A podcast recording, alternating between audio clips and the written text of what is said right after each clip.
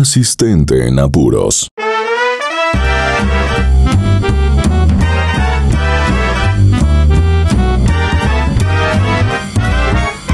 Hoy presentamos Me la tiró Patricia. Hola, les hablo una vez más la asistente en apuros. Con esta historia estamos llegando al penúltimo capítulo de la primera temporada y debo decirles que se vienen un par de sorpresas que he estado preparando para ustedes. Pero bueno, pasemos a lo que nos importa, la historia.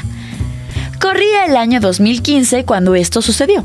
Recuerdo muy bien que cuando ocurrió esta historia, yo ya había regresado de San Francisco del Oriente y como ya había salido de la universidad, ya estaba trabajando de tiempo completo en la empresa. Me encantaba poder estar la jornada completa en la oficina. Había otro punto que por fin iba a poder hacer, que era acompañar a mi jefe a los viajes de trabajo pues como iba a la escuela no siempre podía acompañarlo, así que debía asistirlo a distancia, pero eso se había terminado. Me gustaba ir a los viajes, pues conocía gente con la que usualmente solo hablaba por teléfono. Y lo más importante, lo que aprendía de esas reuniones no tenía precio, pues me ayudaba a entender cómo se hacían las negociaciones dentro de la empresa. Mi jefe, como lo mencioné en historias anteriores, había decidido delegarme más actividades pues creía que ya podía encargarme de esos temas en particular. Tenía más responsabilidades, lo cual me hacía sentir comprometida con mi jefe y la empresa, pues estaban depositando su confianza en mí. Dentro de las nuevas actividades iba a estar supervisando el personal del área de atención al cliente, pues mi jefe quería saber cómo estaban tratando a los usuarios de la compañía. Así que aleatoriamente iba a este departamento para escuchar cómo atendían a los clientes. El personal no sabía que yo iba, simplemente volteaban a verme y ellos seguían con lo suyo. Un día mi jefe tuvo que salir de viaje, pues debía atender unas reuniones fuera de Guadalajara, así que me avisó que saldríamos. Le pregunté cuántos días tomaría el viaje para ver si sería necesario realizar las reservaciones del hotel y todas esas cosas. Él me dijo que el viaje sería de dos días, así que me puse a trabajar y coordiné todo lo necesario para el viaje. Todos los errores que había cometido en el pasado, esta vez no me ocurrirían. Lo primero que hice fue confirmar las citas. Una vez que todos confirmaron, procedí con el tema de las reservaciones. Tanto de hotel como de restaurantes, ubiqué los sitios donde serían las reuniones. Básicamente tenía todo listo para que el viaje saliera bien. Al día siguiente partimos a esta ciudad. Nos fuimos muy temprano, pues la primera cita era a las 10 de la mañana. En el camino le dije a mi jefe que había podido observar que el área de atención al cliente recibía varias llamadas, pero que muchas de las veces, bueno, los reportes que recibían se debían a errores cometidos por los mismos usuarios. Entonces, el personal de soporte les indicaba todo lo que debían hacer para restablecer su servicio.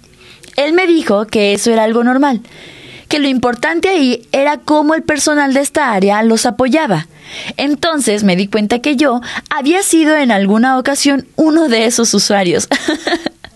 Pues cuando me quedaba sin internet antes de revisar cualquier cosa, lo primero que hacía era llamar al 01800 bla bla bla y quejarme de que no había internet.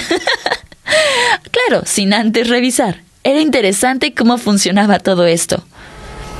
Llegamos a esta ciudad para atender las reuniones y pude notar que el día se veía como si fuera a llover, pues estaba nubladito y algo fresco, justo como a mí me gusta. Pero bueno, todo iba saliendo bien. En la tarde habíamos quedado de ver a algunos de los clientes en una cafetería. Estando en la reunión, pude ver que en la cafetería tenían la televisión prendida y en el canal de las noticias pude ver uno de los cintillos. Tormenta tropical Patricia se convierte en huracán en menos de 10 horas. Mientras tanto, pasaban imágenes de los estragos que estaba provocando en algunos lugares y pude escuchar que el meteorólogo dijo, en menos de 10 horas, la tormenta tropical Patricia ha pasado a convertirse en un huracán categoría 5, la máxima categoría en la escala Saffir-Simpson. Esto es una proeza extraordinaria. Por un momento dejé de prestar atención a la reunión, pues definitivamente se veía serio eso del huracán. Mi jefe y el empresario con el que estábamos pudieron observar que veía la televisión. Entonces preguntaron, ¿Qué pasa? ¿Que te ves tan entretenida? Apenada, les respondí que me disculparan por distraerme, pero que al parecer el huracán iba a afectar a las costas de Jalisco y Colima. Era la noticia del momento. Ellos se pusieron a ver la noticia también. Después de eso, continuamos con la reunión. Cuando íbamos camino al hotel, mi jefe me pidió que llamara al área técnica para validar que todos los servicios que teníamos en la zona siguieran funcionando, pues la empresa tenía infraestructura por aquellos rumbos. Era algo en lo que no me había puesto a pensar. Hice la llamada y me respondieron que hasta el momento todo se encontraba bien y operando de forma normal. Le pasé el reporte a mi jefe y me dijo que les pidiera a los ingenieros y técnicos que me fueran avisando qué pasaba. A la mañana siguiente comencé a recibir mensajes por parte del personal técnico.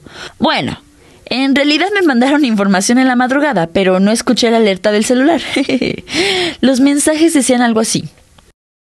Tenemos la red activa en hasta el punto X. Sin embargo, no logramos llegar al punto Z. Creemos que el huracán pudo haber provocado la afectación. Apenas terminé de leer el mensaje, llamé a mi jefe para decirle lo que me habían dicho. Mi jefe me pidió que lo pusiera en conferencia con los ingenieros. Durante la conferencia pude notar a mi jefe calmado, dando las indicaciones para proceder con la revisión de la infraestructura. Los ingenieros confirmaron haber entendido todo lo que debían hacer y finalizaron la llamada. Mi jefe y yo continuamos con las reuniones que se tenían planeadas. Conforme el personal técnico me reportaba los avances, yo notificaba a mi jefe. Al parecer, no había complicaciones mayores. Ajá, sí, cómo no. Nuevamente mis suposiciones estaban erradas. Se preguntarán por qué. Bueno, Patricia había tirado la radio base. Así es. En la foto que me habían mandado el personal de campo se podía observar la radiobase desplomada. Mi reacción fue de rayos. ¿Cómo le aviso a mi jefe? Será buen momento decirle. Ah, ¿será que lo interrumpo? En eso pensé, mm, le mandaré un mensaje y le haré una seña para que vea el celular porque no creo que sea buena idea que el cliente escuche que se desplomó la radio base. Entonces le envié un mensaje que contenía la foto de la torre en el suelo con el siguiente texto. Estos son los estragos que provocó el huracán. Me lo acaban de mandar los técnicos. Por eso no llegan al punto Z. Ve lo que tiró Patricia. Mi jefe percibió la señal que le estaba haciendo y revisó su celular. En eso levantó la mirada y me vio. No estaba segura de qué pasaba por su mente. Respondió el mensaje diciéndome que lo comunicara con los técnicos. Hice la llamada y lo interrumpí, pues ya tenía el personal en la línea. Él se disculpó y se levantó de la mesa. Yo estaba intrigada. Quería saber qué pasaba. Mi jefe regresó a la mesa y continuó con la reunión. Se veía tranquilo. Eso me daba a entender que tenía todo bajo control. Apenas nos subimos al carro cuando le pregunté a mi jefe, ¿qué procede en estos casos? ¿Viste la torre que estaba en el piso? Él me respondió, Mira, estas cosas suceden y es algo que definitivamente no podemos controlar, pues estos fenómenos de la naturaleza simplemente pasan sin avisar. Afortunadamente, nadie salió lesionado y la torre no provocó ningún daño. Ahora le toca al personal trabajar para restablecer los servicios y es lo que están haciendo.